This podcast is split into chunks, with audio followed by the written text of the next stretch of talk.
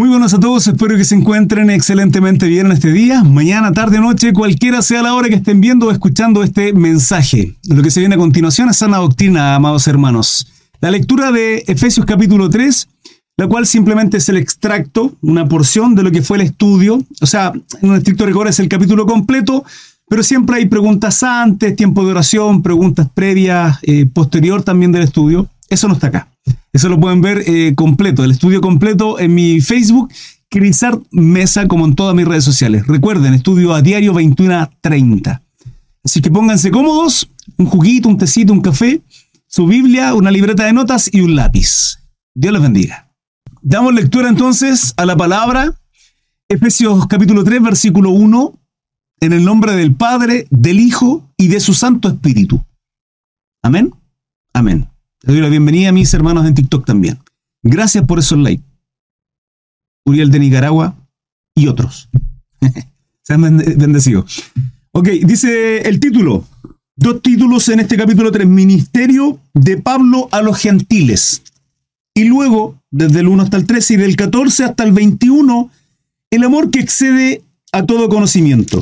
¿Se recuerdan de esto en Romanos? ¿Se dan cuenta que es un libro pequeñito resumiendo lo que aparece en Romano. Mi hermano Teobaldo Sepúlveda, bendiciones también para usted. La paz del Señor sea con usted. Amén. Amén. Dice, por esta causa, yo, Pablo, prisionero de Cristo Jesús por vosotros, los gentiles. ¿Prisionero en qué? ¿Literal, Pablo? Sí y no. Le ministraba el estudio pasado de que somos siervos de Cristo por amor, de que le servimos con agrado, con gratitud en nuestros corazones, de hacer su voluntad. Pero también Pablo en muchas ocasiones fue prisionero. Gran parte de sus cartas fueron escritas desde la prisión. Filipenses siendo una de las más maravillosas, donde habla del amor, del gozo, de la alegría y, casi motivando, pues una carta muy motivadora, casi motivando con tanto gozo y alegría escrita en una solitaria cárcel húmeda, con frío y con hambre probablemente. Entonces, sí y no. Sigamos. Si es que habéis oído de la administración de la gracia de Dios que me fue dada para con vosotros, ¿para con quiénes? Para con ustedes, gentiles, dice Pablo. La administración de la gracia. ¿Qué significa eso? Que la gracia que le fue otorgada a Pablo para ser apóstol de Jesucristo, que en todos sus saludos siempre inicia diciendo, Pablo, apóstol de Jesucristo, por voluntad, por la gracia, por propósito de Dios. ¿Sí? Normalmente inicia así. Acá está redundando en lo mismo y está recordando que esa gracia que le fue dada tiene que saber administrar correctamente.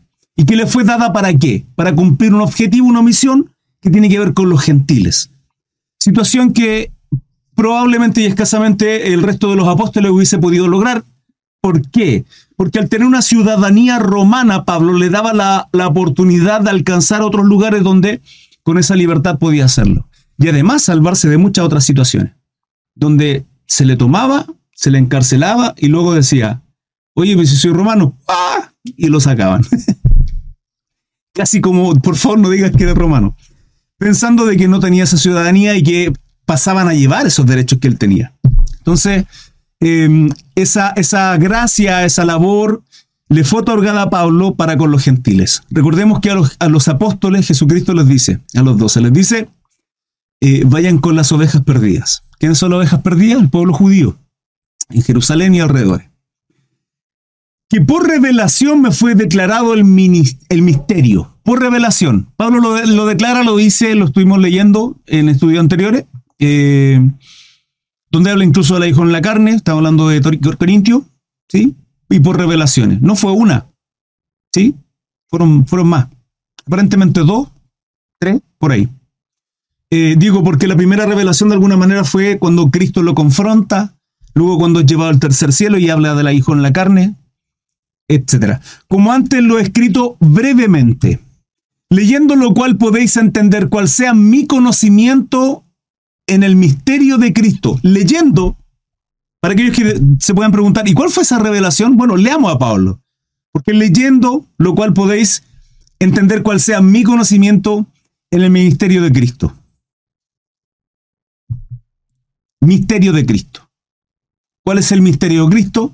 Hermano Cris, ¿cuál es el misterio de Cristo? Leamos, hermano. Acá lo dice. Misterio que en otras generaciones no se dio a conocer a los hijos de los hombres. ¿Quiénes son los hijos de los hombres? Heme aquí. Usted, hermano. Usted, hermana. Nosotros. ¿Por qué lo menciono? Génesis 6 hay una distinción. Las hijas de los hombres con los hijos de Dios. Pocos sabrán de qué se refiere, o, algo, o a esta altura ya mucho, pero el conocimiento de la ciencia ha aumentado. Por tanto, hay mucho conocimiento de la palabra de Dios. Y también mucha información en las redes sociales. Estoy hablando de ángeles, los hijos de Dios. Eh, que los gentiles son coherederos y miembros del mismo cuerpo. Coherederos y miembros del mismo cuerpo. ¿Qué cuerpo? El cuerpo de Cristo. Cristo en la cabeza, el cuerpo su iglesia, su amada, su esposa, su pueblo. Pero hermano, en el Antiguo Testamento la palabra establece que el pueblo hebreo, el pueblo, sí, las primicias. Por eso, por eso Pablo dice el misterio que en otras generaciones no se dio a conocer a quienes, a los hijos de los hombres, como era revelado a sus santos apóstoles y profetas. Santos apóstoles y profetas. O sea que hay profetas por el Espíritu. Ese Espíritu es con mayúscula. La revelación en el capítulo 3, versículo 5 de Efesios está diciendo de que la revelación, la revelación es de parte de Dios a quienes? A los apóstoles, aquellos ministros que tienen que predicar el Evangelio y hacer de hebreos y gentiles un solo cuerpo, una sola iglesia, el cuerpo de Cristo, coherederos. ¿Sí? Por eso el 6 dice, que los gentiles son coherederos y miembros del mismo cuerpo y copartícipes de la promesa en Cristo Jesús. ¿Por medio de qué? Del Evangelio. Hermano, ¿crees que es el Evangelio? Las buenas nuevas, las buenas noticias. ¿Buenas noticias de qué? De que antes estábamos muertos en delito y pecado, teníamos que sufrir el juicio de Dios, pero por causa de Cristo somos salvos. En Él somos salvos, justificados, redimidos él pagó nuestra deuda. Por lo tanto, ya no vivo como yo quiero, sino agradecido obedezco sus mandatos. 7. Del cual yo fui hecho ministro. Ministro. Ministro es una persona servicial, alguien que sirve. Eso es un ministro. ¿Sí? Alguien que sirve. Por el don de la gracia de Dios que me ha sido dado según la operación de su poder. En estricto rigor, el, el don fue la capacitación que Dios le otorgó a Pablo, porque Dios nos capacita a todos. Hay quienes consideran que los dones espirituales hoy no, son, no están, hay quienes dicen que algunos sí, otros no, lo cual es súper extraño, siempre lo he dicho, eh, pero Dios sigue actuando y Dios capacita a su pueblo, a su iglesia, para ser de bendición, para hacernos ministros competentes en el cuerpo, ¿sí? al pueblo, para servirnos y bendecirnos los unos a los otros que me ha sido dado según la operación de su poder, vale decir, según la, según la voluntad de Dios. Hasta el 13. A mí, que soy menos que el más pequeño de todos los santos, me fue dada esta gracia de anunciar entre los gentiles el Evangelio de las inescrutables riquezas de Cristo. Dice Pablo, a mí, que soy menos que el más pequeño de todos los santos. Nos fue dada esta gracia de anunciar entre los gentiles.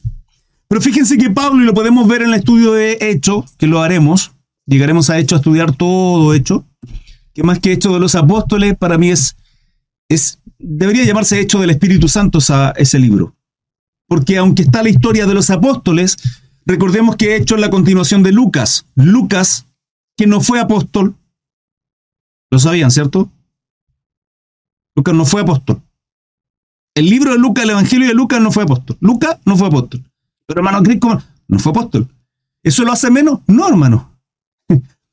Eh, fue siervo, compañero de Pablo.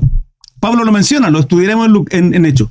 Pero Lucas habla, el, el Evangelio de Lucas, de San, de San Lucas, seguro católico, habla de Jesucristo y su obra. Y Hechos habla de la obra de la continuación de Jesucristo. ¿Por medio de qué? Del Espíritu Santo. Mi hermana Jacqueline quedó. ¿What? Busquen Lucas. Se van a dar cuenta que Lucas no era apóstol. a mí que soy menos, el otro día también les dije algo y algunos quedaron como, eh, ¿cuántos, ¿cuántos apóstoles en general fueron? 12, la palabra habla de 12, ¿sí? Ah, pero, pero Pablo, Pablo no era de los 12, no, entonces eran 13, sí, pero no eran 13, fueron 14 en total. ¿Cómo 14, hermano Cris? Sí, eran dos inicialmente, sí, y uno, ¿qué pasó? Murió, ¿sí? El que traicionó a Jesucristo, Judas Iscariote. Por lo tanto, de 12 tuvieron que suplir con otro, que fue un 13, que al no haber Judas pues, fue parte de los 12. Por lo tanto, son 12 más Judas 13, que no está, y luego Pablo, un 14. Tampoco lo sabían. Curiosidad es que tiene la palabra. Eh, a mí que soy menos que el más pequeño de todos, eh, bueno, esta obra se le fue otorgada por gracia, por don, fue una, una revelación de parte de Dios a Pablo y que se le capacitó de igual manera también para predicarle a los gentiles, al pueblo no judío. Los gentiles son el pueblo que no es judío, que no es hebreo, que no viene del linaje biológico de, de Abraham. No obstante, Abraham, siendo padre biológico del pueblo hebreo, no solo de los israelitas, de las doce tribus de Israel, no solo de Isaac, ¿sí? sino también de Ismael. Y de ahí vienen los palestinos y los musulmanes, y de ahí viene el pueblo árabe, aquellos que viven en tiendas. todos ellos. Eh, nueve. Y de aclarar a todos cuál sea la dispensación del misterio escondido desde los siglos en Dios que creó todas las cosas. Y de aclarar a todos cuál sea la dispensación del misterio escondido ¿Por qué dice Pablo esto? Porque a pesar de que predicaba a los gentiles, Pablo lo que hacía era, cuando llegaba a una localidad, lo que hacía era llegar a las sinagogas judías, hermano. Era lo primero que hacía. Lo vamos a ver en Hechos. Hechos de Espíritu Santo. Para que la multiforme sabiduría de Dios, la multiforme sabiduría de Dios, sea ahora dada a conocer por medio de la iglesia a los principados y potestades en los lugares celestiales ¿A quiénes? Aquí no debería decir a la gente que vive en Uruguay, Palestina, Egipcio, Egipto, Egipcio, Nueva Zelanda, mi hermano, Chile. No, principado y potestad en lugares celestiales. ¿Por medio de quién? De la iglesia. Ahí están los dones, hermanos. Dios glorificándose en su pueblo, en su iglesia el poder de Dios en nosotros, la, autoridad, la unción de Dios en cada uno de nosotros, templo del Espíritu Santo, presencia de Dios en nosotros. Somos luz, hermanos, no lo olvidemos, somos luz donde quiera que estemos, no solo en la congregación, mi casa. Y la luz que hace se esconde. Yo tengo luz acá en el estudio. Las tengo guardada, escondida, apagada, para que nadie las vea. No, la luz ilumina, hermanos. Y eso es lo que tenemos que hacer conforme al propósito eterno que hizo en Cristo Jesús nuestro Señor. Propósito eterno. Le he ministrado esto, hermano. No se trata, no, no, no crean que Jesús dijo, Padre, tendré que ir a sacrificarme por esta generación malvada y perversa. Ok, hijo, anda. Porque ¿qué haré? No, hermanos. De un principio Dios sabía que al crearnos y al darnos la libertad de tomar nuestras decisiones, hay quienes con su corazón perverso completamente malo, porque así lo dice la palabra, que había de continuo mal en el corazón, en el pensamiento de los hombres, por eso envió el diluvio como juicio, y que aún ahí tuvo un remanente, no es su familia, Dios siempre guarda un remanente, ¿sí? En la eternidad ya estaba el hecho de que Jesucristo iba a tener que cumplirse. Por eso la palabra toda completa apunta a Jesucristo. Por eso la ley apunta a Jesucristo como el único medio de salvación. La ley lo que hace es mostrar nuestro pecado. Pero en Jesucristo tenemos salvación porque Él es el único justo. El único, hermanos amados. 12. En quien tenemos seguridad y acceso con confianza por medio de la fe en Él seguridad y acceso con confianza. Por lo cual pido que no desmayéis a causa de mis tribulaciones por vosotros, las cuales son vuestra gloria. Pablo en muchas ocasiones, y se los vuelvo a reiterar, predicó, evangelizó, atribulado, perseguido, golpeado e incluso hasta con la, habiendo perdido la esperanza de vida, dice la palabra. Cuando él dijo, ya, aquí yo ya no doy. Aquí, aquí no, de esta no me salvo. no me salvo. Pero entendió que cuando perdió toda esperanza, todo, ya sus brazos estaban completamente caídos, inmerso en, en un pensamiento negativo de creer que ya siendo un siervo de Dios, hermano, habiendo vivido cosas sobrenaturales, habiendo sido llevado al tercer cielo. Se dan cuenta que lo único que afirma nuestra vida en Cristo Jesús son nuestras convicciones en Cristo Jesús. Porque Jesús dice en, la historia de Lázaro, ¿sí? El rico y Lázaro, el mendigo, dice, a los profetas tienen, Dice luego, si aún se levantara uno de entre los muertos, ni aún así creerían. ¿Apuntando a quién? ¿Apuntando a quién? Ahí. A Lázaro, que después revive, que ya su cuerpo estaba pasadito, pero después él revive, y no solo él, no solo Lázaro, sino también su propia vida, Jesucristo, que aún en la obra redentora y aún cumpliéndose todas las profecías, pero completamente ciego y vendado sus ojos y sus corazones, no pudieron captar, entender, comprender, porque sus corazones estaban vendados, sus ojos estaban completamente velados, no podían comprender la profecía que está en toda la palabra y que apunta a Jesucristo. Y aún Él resucitado se manifestó y aún así hay gente que al día de hoy no cree. Entonces Jesús cuando dijo, si aún uno se levantara de entre los muertos, ni siquiera aún así creerían. Entonces, ¿qué, qué tenemos que hacer? Predicar, predicar, predicar. Dios obrará los corazones a través de su Espíritu Santo y las personas tendrán que quebrantar su corazón. Estamos leyendo Efesios capítulo 3, vamos en el 14. Comenzamos la lectura. Dice, por esta causa doblo mis rodillas ante el Padre de nuestro Señor Jesucristo. Este es Pablo hablando. En capítulo 3, versículo 15 de Efesios. ¿Sí? Efesios 3.15. De quien toma nombre toda toda familia en los cielos y en la tierra, para que os dé conforme a las riquezas de su gloria el ser fortalecidos con poder en el, nom en el hombre interior. ¿Cuál hombre interior? Cuerpo, alma y espíritu, recordémoslo. Por su espíritu, ese espíritu mayúscula es con, por su espíritu santo. Buenas noches, hermanos amados para que habite Cristo por la fe en vuestros corazones, a fin de que arraigados y cimentados en amor, para que habite Cristo por la fe en vuestros corazones. No fuerza, no a modo de religión, no a modo de legalismos, no, por fe, hermanos, en nuestros corazones, a fin de que arraigados y cimentados en qué? En amor. Hermano, nuestro fundamento es Jesucristo y Jesucristo es amor. La forma en como Cristo mostró su amor, el Padre mostrando su amor, es la obediencia perfecta de Jesucristo para con nosotros. Nuestro cimiento es eso, es amor.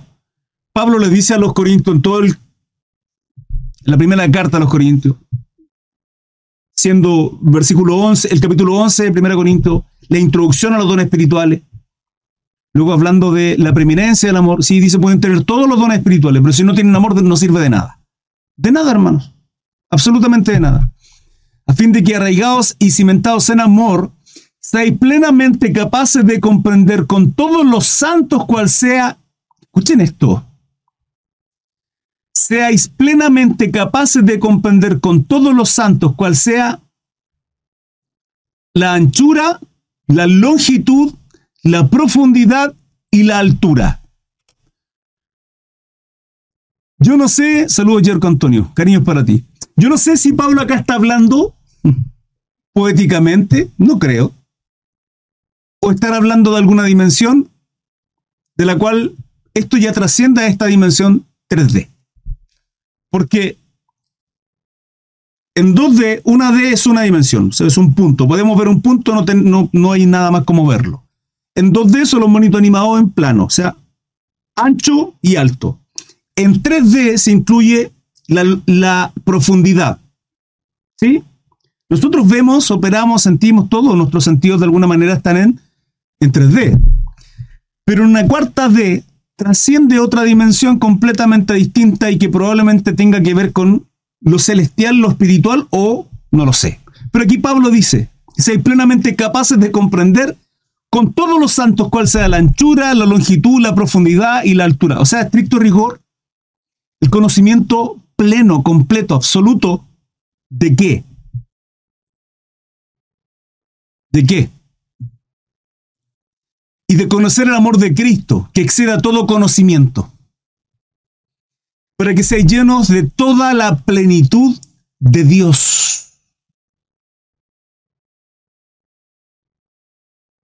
toda la plenitud de Dios y de conocer el amor de Cristo, que excede a todo conocimiento, hermanos, no podemos. Lo he dicho, lo he ministrado un montón de veces, nos van a faltar vidas, hermanos, vidas, eternidades probablemente para entender lo que Jesucristo hizo en la cruz. Vagamente podemos explicarlo. Vagamente. Para comprender lo que Cristo hizo por cada uno de nosotros. Todo lo que sufrió, todo lo que padeció y cómo fue su sufrimiento en esa cruz, en cada uno de los procesos que tuvo. Comprender lo que Cristo hizo en la cruz.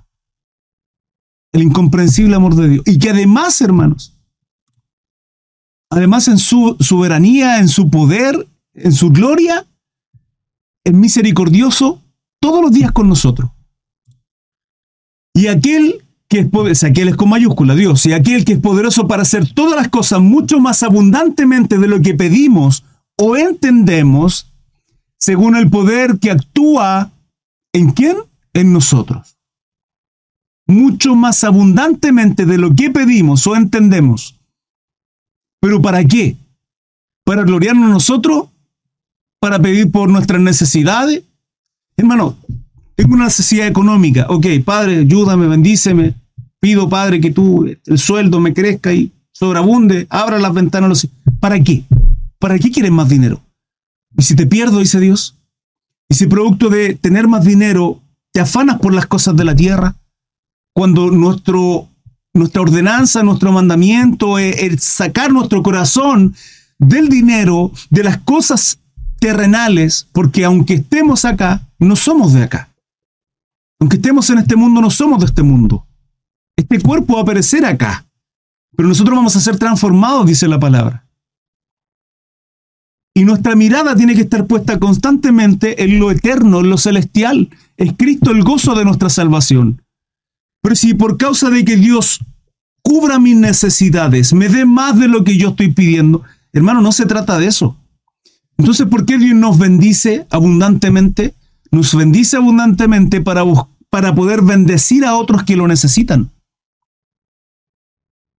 Veamos la parábola de los talentos y eso tiene que ver en todo término de cosas en todo, hermano. Está hablando de los dones que Dios te capacitó, está hablando de lo que Dios ha puesto en ti para que tú administres. Pablo acá está hablando de la gracia que le fue otorgada por el poder de Dios para que Él sea un administrador de aquella gracia. Por lo tanto, tenemos que aprender mayordomía. Mayordomía para poder ser buenos siervos y administrar lo que Dios ha puesto en nuestras manos. ¿Qué? Todo. Nuestro tiempo, nuestro dinero, sus hijos, porque no son nuestros hijos, por mucho que creamos que nuestros hijos son no son nuestros hijos, son sus hijos, y Dios los quita cuando quiere. No, veamos Job, ¿qué hizo? Son sus hijos, hermano. Él es soberano. ¿Le diremos nosotros qué, qué hacer y qué no hacer a Dios? Nuestra salud el tiempo, nuestros proyectos. Hermanos, Dios quiere todo de nuestras vidas. Todo. Jesús resumió la ley diciendo, amarás al Señor tu Dios con todo tu corazón, con toda tu alma, con toda tu mente. Eso es todo. Todo. Y aquel que es poderoso para hacer todas las cosas mucho más abundantemente de lo que pedimos o entendemos, según el poder que actúa en nosotros. ¿Para qué? Para que Él se glorifique, hermanos. A Él sea la gloria en la iglesia en Cristo Jesús por todas las edades, por los siglos de los siglos. Amén. Es Él quien se gloria, es Él quien se lleva toda la gloria, toda alabanza, digno de admiración, completa y absolutamente. Es Él, hermanos. En, esta, en este capítulo 3 que finaliza, se termina una primera etapa de Efesio, donde, permítanme, que creo que no lo hice, agrando pantalla en Facebook, donde eh, del capítulo 1 al capítulo 3, eh, Pablo abarca de alguna manera la historia del Evangelio. Y si se dan cuenta, lo que hace, Jesús, eh, lo que hace Pablo es predicar de Jesucristo, es predicar el Evangelio, siendo muy, muy, muy, muy breve recuento, bendiciones espirituales en Cristo, ¿sí? las bendiciones que obtenemos a través de ellos, espíritu de sabiduría, de sabiduría y revelación, esto en el capítulo 1, luego en el capítulo 2, salvos por gracia, declarando que somos salvos en Jesucristo por una fe que es don de Dios, no es por obra para que nadie se gloríe. Y luego el capítulo 3, ministro, ministerio de Pablo a los gentiles, la labor que fue encomendada en Pablo para predicar a aquellos que no eran hebreos, judíos. Y luego el amor que excede a todo conocimiento que tiene que ver con el amor de Dios en Cristo Jesús. Es una predicación maravillosa, la cual es redundante Pablo en cada una de sus cartas. Al menos lo fue en Romano, lo ha sido en Corinto, lo habla en Efeso. ¿Por qué será? Porque hermanos, nuestra conversación, nuestras palabras, todo, nuestra vida tiene que ser un exhalar el Evangelio de Cristo, hermanos. Toda nuestra vida tiene que ser un predicar de Cristo. La palabra dice que de lo que abunda en tu corazón, habla la boca. ¿Qué abunda en tu corazón? Si no es Cristo, entonces ¿qué estamos exhalando? Inspiramos ¿Inspiramos qué? Inspiramos palabra de Dios, la lectura diaria de el estudio. En este caso, por ejemplo, nosotros, ¿sí? Estudiamos, crecemos, maduramos. Dios da el crecimiento, crece nuestro conocimiento. Exhalamos como? A través de nuestras conversaciones con Dios, a través de una relación íntima, a través de una oración, lo oculto, en lo secreto, nuestras oraciones personales. Si hay oraciones que se hacen en, en congregación, de pronto en una iglesia, oraciones que tenemos nosotros, no son nuestras oraciones personales. Tenemos que tener tiempo de oración con Dios. Eso es lo que exhalamos. Y es un respirar, un respirar y un inspirar constante. Es nuestra relación para con Dios. Y Pablo, en cada una de sus cartas, siempre sus mensajes son cristocéntricos. Siempre, hermanos. Y la palabra apunta toda a Cristo, a Jesucristo completa. La pregunta es, ¿es Cristo en nuestra vida céntrico? ¿Es el amor el fundamento de Cristo en nosotros? Dudas, preguntas, consultamos, hermanos. Pero si eso fue el estudio de hoy, espero que haya sido de bendición. Bueno, son palabras de vida, es espíritu y nos vivifica, así que sin lugar a duda es bendición. Espero que te haya gustado. Em, recuerden estudios bíblicos a diario 21 a 30 en todas mis redes sociales, Instagram, TikTok, Facebook principalmente y en la plataforma de YouTube 21 a 15, inicio las transmisiones. Hermanos, nos vemos el día de mañana. Que tengas un precioso día. Gracias por tu like, por suscribirte y compartir también mi contenido. Un abrazo. Chao, chao.